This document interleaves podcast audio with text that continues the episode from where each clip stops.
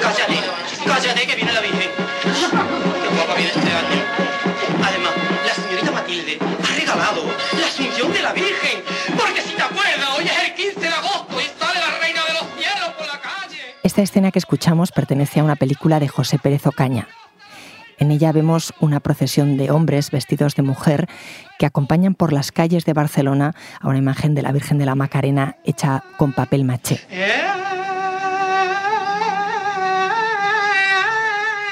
Era 1978, las mujeres ni siquiera podían ser cofrades en España, pero sí los gays, siempre que no se les notara que lo eran.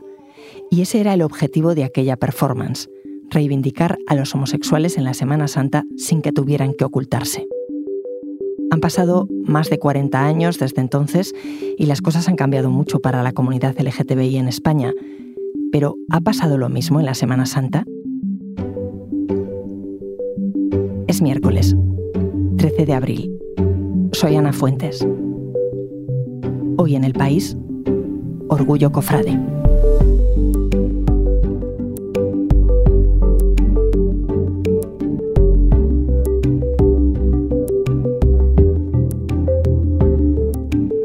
Y para saber un poco más de cómo vive la comunidad LGTBI estos días de Semana Santa, está aquí Jesús Cañas, compañero del país en Cádiz. ¿Qué tal Jesús? Hola Ana. Oye, a veces desde fuera nos cuesta entender ese fervor con el que se viven estos días en tu tierra. ¿Cómo se lo explicas a alguien que no, que no lo conoce? A lo mejor la dimensión sonora de este Viernes de Dolores eh, te ayuda a entenderlo, Ana.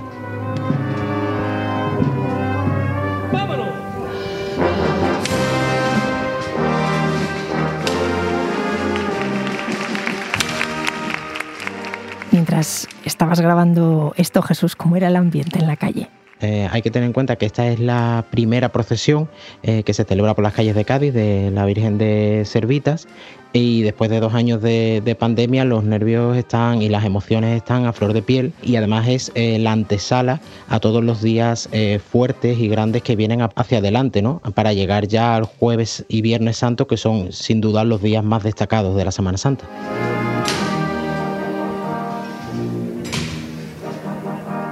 Oye Jesús, ¿cómo se mete uno en esto? ¿Cómo conecta uno con esto? Eh, yo creo que Salvador López eh, te lo explica bastante bien. Esto mm, pienso utilizando un refrán ¿no?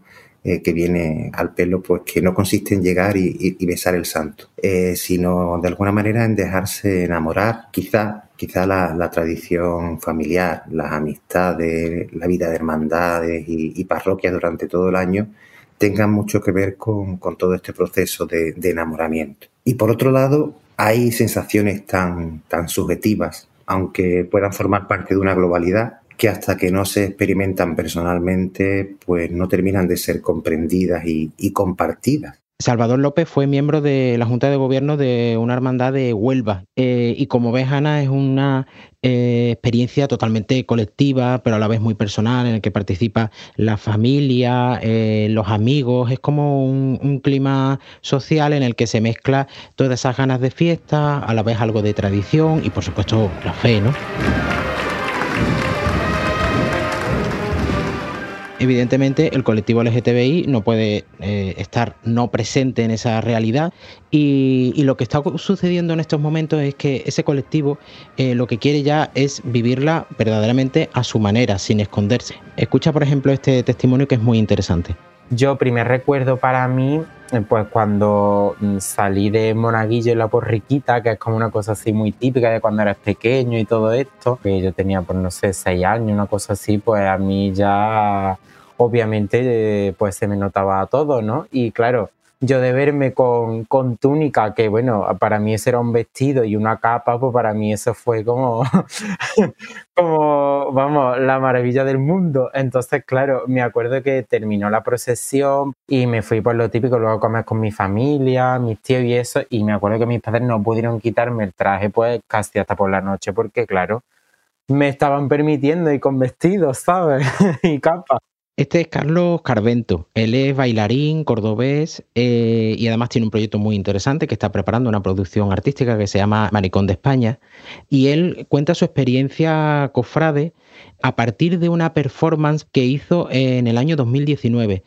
Él quería vestirse de mantilla, contactó con todas las hermandades posibles de Córdoba, todas le dijeron que no, y en un momento dado él dijo, bueno, pues directamente mm, me lanzo yo a la calle, cogió, se puso su mantilla, se vistió su, con su traje de típico, ¿no?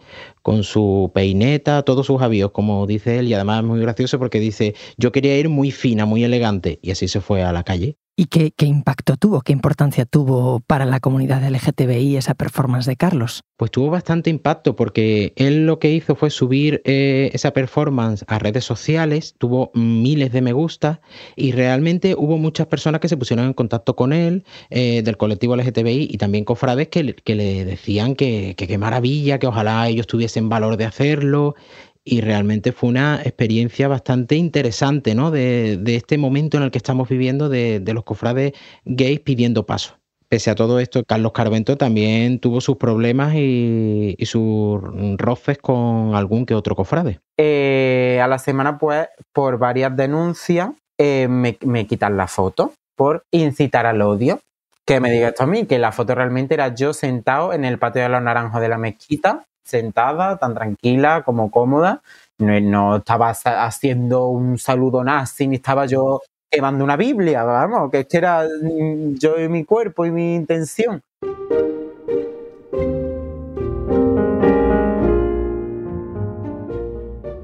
Antes hemos escuchado a Carlos contar que la Semana Santa la vivió desde pequeño, en familia, cómo se tomó su familia, que se pusiera la mentilla, la peineta, em, que se quisiera vestir, vamos, como suelen vestirse las señoras el jueves santo en Andalucía.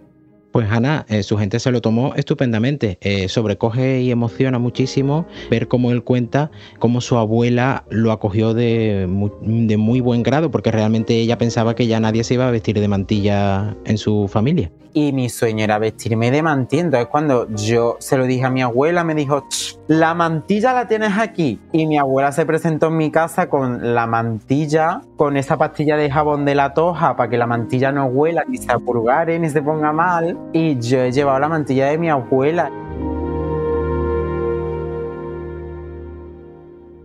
esa abuela maravillosa.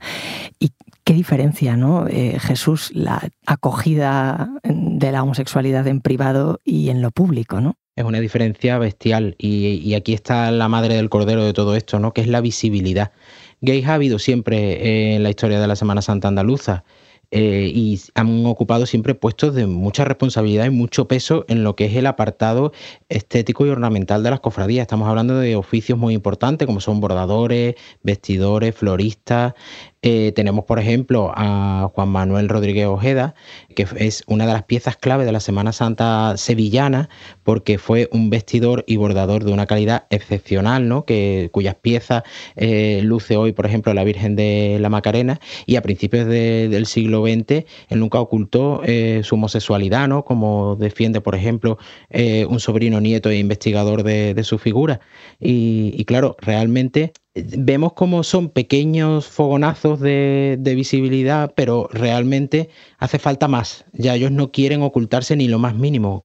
Claro, más que mostrar algo en público, es una visibilidad que va más allá, ¿no? ¿En qué se traduce? Pues eh, hay una parte que puede ser eh, solo estética, ¿no? Como por ejemplo, eh, estamos hablando del hecho de, Carvento, ¿no? Vestida de, mantilla, pero tiene algo mucho más profundo detrás, ¿no? Tiene el, concepto de dejarse ver como ellos son. Si se quieren vestir de, de mujer, pues que se vistan. Eso es lo que ellos están pidiendo.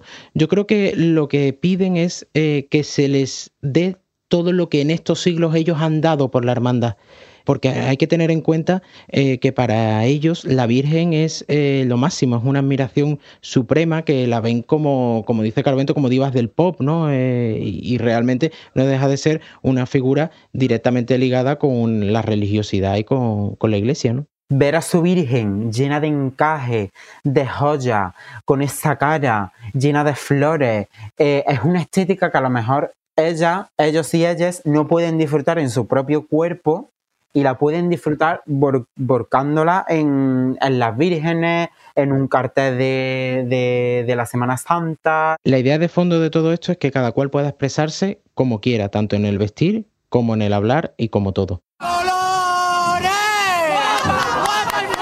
que no puedes ser más guapa que tú ninguna. ¡Qué bonita! Eres más de la reina del martes santo. Este momento también es de 2019 y marcó también otro antes y después ¿no? en lo que se refiere a la visibilidad del colectivo LGTBI en la Semana Santa. A estos chicos además se les criticó muchísimo por la forma de expresarse, por sus gritos, se les afeó que fueran ruidosos y que gritasen muchísimo. Pero mira con qué facilidad neutraliza Carvento tanta crítica. Señores, eh, chillando en las procesiones se lleva chillando desde los años 50. Así que dejarse de tontería. Que esto no lo hemos inventado nosotras. Lo que pasa que, claro, a nosotras se nos ve con la mano, se nos ve con el plumerío, el abanico mm, de punta en blanco. Ah, claro, otra vez volvemos lo mismo, que somos visibles. Ah, vale, ese es el problema. ¿Se entiende lo que molesta, no, Ana? Claro, que no, molesta que chillen, sino quien chilla, ¿no? Totalmente. Es la visibilidad eh, que ya va más allá de lo físico y estético. Tiene que ver ya con sus propias vidas, ¿no? Eh, tenemos el caso también de Salvador López, que él no tuvo nada que ver con chillar, pero también tuvo problemas. La relación con, mi hermandad, mm, tengo que decir que se afianzó desde mi pubertad y, se convirtió pues en, en mi segunda casa sin experimentar ningún tipo de rechazo hasta que me casé. Eh, comencé a ser de alguna manera invisible, eh, porque de nuevo cuentan conmigo para trabajar desde la, desde la Junta de Gobierno, pero en esta ocasión mi nombre ya no constaría en, documentos. Eh, hay que tener en cuenta que Salvador ha sido miembro de Junta de Gobierno, ¿no? que es el órgano máximo que dirige los designios de, de una cofradía. Y ya en el momento en el que se casó, pues tuvo que, dimitir porque, claro, eh, estaba casado con un hombre, ¿no? Pero, entonces, ¿ha tenido que dimitir porque se casó? Eh, ¿Esto es legal? ¿Qué le dicen? ¿Que se vaya porque se ha casado con un hombre? Suelen dar otros motivos un poco más eh, civilinos. Siempre con la excusa de que un hermano mayor, si se casa por lo civil, no sé qué, no sé cuánto, este tipo de cosas, ¿no? Pues déjanos casarnos en una iglesia. Fíjate que, fíjate qué fácil. Mira qué tontería. Deja que me case en una iglesia. La clave está en el subterfugio del derecho canónico y además de las reglas que rigen en los distintos obispados que exigen que eh, para ser cargo de una junta de gobierno tienes que, si estás casado, estar casado eh, desde el punto de vista religioso. No, no es válido un matrimonio civil. Eh, y ahí hay que ver que no es el único caso que se ha producido en estos años. Por ejemplo, en el año 2008, después de haberse aprobado el matrimonio igualitario, eh, se obligó a Vittorio y Luquino a marcharse como vestidores de una hermandad de, Sevilla por el mero hecho de haber visibilizado su, matrimonio. Eh, al final lo que ocurre es que muchas de, de, estas personas pues se acaban apartando por su propio pie. Fue lo que le ocurrió a Salvador. Al final me di cuenta de que donde no me encuentro a gusto, por el motivo que sea, mejor no estoy. Cuando uno es joven, pues se sobrepone, se sobrepone a esa, dualidad, pero llega un momento que, dice, bueno, yo prefiero eh, tener una paz mental y, no verme sometido a, esa situación de bipolaridad. Este año, además, me explicaba que ni siquiera va a estar en todos los actos, eh, algo que para él era impensable antes. Y siente mm, quizás como algo de culpa por todo ello. Reconozco que, yo mismo, yo mismo por miedo y por proteger a la hermandad, di pasos atrás haciéndome cómplice de, esa exclusión. Y, a día de hoy, con la experiencia de los años, no volvería a actuar de esa manera, ya que soy consciente de que a quien realmente le hice daño fue a mi persona y por ende al colectivo LGTBI y pienso que, el silencio y la, ocultación no son beneficiosos para la normalización. Qué tristeza, ¿no?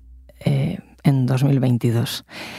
Claro, de entrada em, puede parecer chocante que un acto religioso que organiza una institución que no acepta, por ejemplo, el matrimonio igualitario, pues que a ese acto quiera ir la comunidad LGTBI. Pues es que están, eh, es un concepto como de estar entre dos mundos, ¿no? He tenido que escuchar en repetidas ocasiones por parte de algunas personas de, este, este, colectivo es la falta de coherencia en mayúscula. Falta de coherencia por sentirme y vivirme a la par parte de otro colectivo, en este caso el mundo de las cofradías, que pertenece a una institución como es la Iglesia, que desde sus postulados me trata con, con cierta desigualdad respecto a las personas heterosexuales. Que la Semana Santa une como dos mundos totalmente contrarios, ¿no? Ha sido como un punto de encuentro y un punto de salvación para muchas compañeras. Y porque al final eh, lo más importante de todo esto es que la Virgen, para muchas personas de TVQ ha sido una madre, ha sido una confidente, una persona que no lo ha juzgado. Claro, es que es muy interesante, Jesús, porque al escuchar a Salvador y a Carlos te das cuenta de que las hermandades también han sido su refugio, ¿no? Claro, esto es lo contradictorio de todo esto y lo que es más difícil de, entender. Lo explica muy bien Isidoro Moreno, ¿no? que es catedrático de antropología de la Universidad de Sevilla, y él habla de cómo en el siglo XVI ya las hermandades siempre han sido un refugio para los disidentes, ¿no?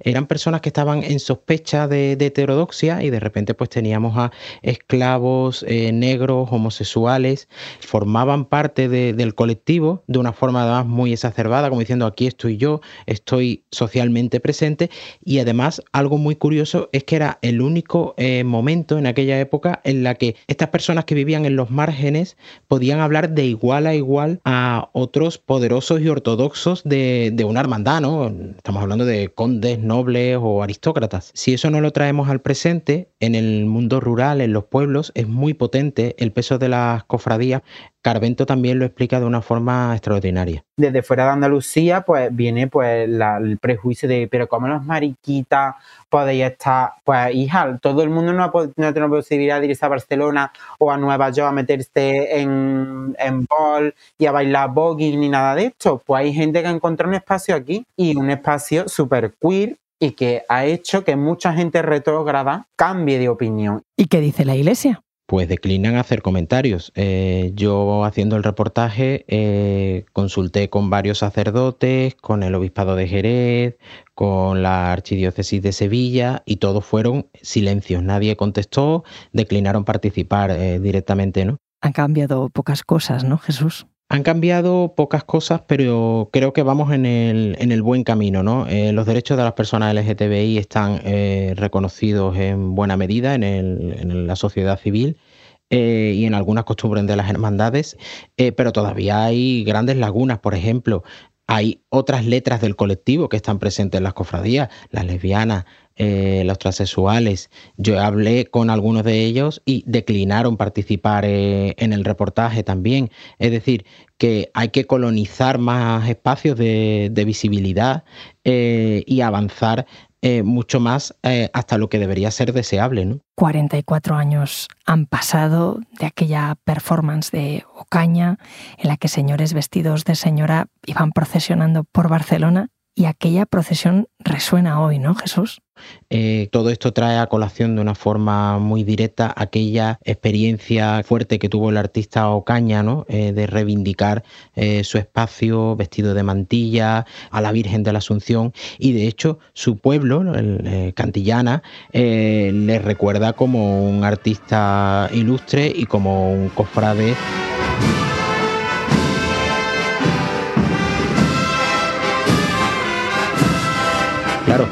Ahora, en el año 2022, pues ya quieren más, van hacia adelante eh, y yo creo que esto ya no hay quien lo pare. Y que le quede claro a, la gente que se cree dueña de nuestro folclore y de nuestra Semana Santa que hemos venido para quedarnos, para quedarnos de manera visible. Jesús, muchas gracias. Gracias a ti, Ana.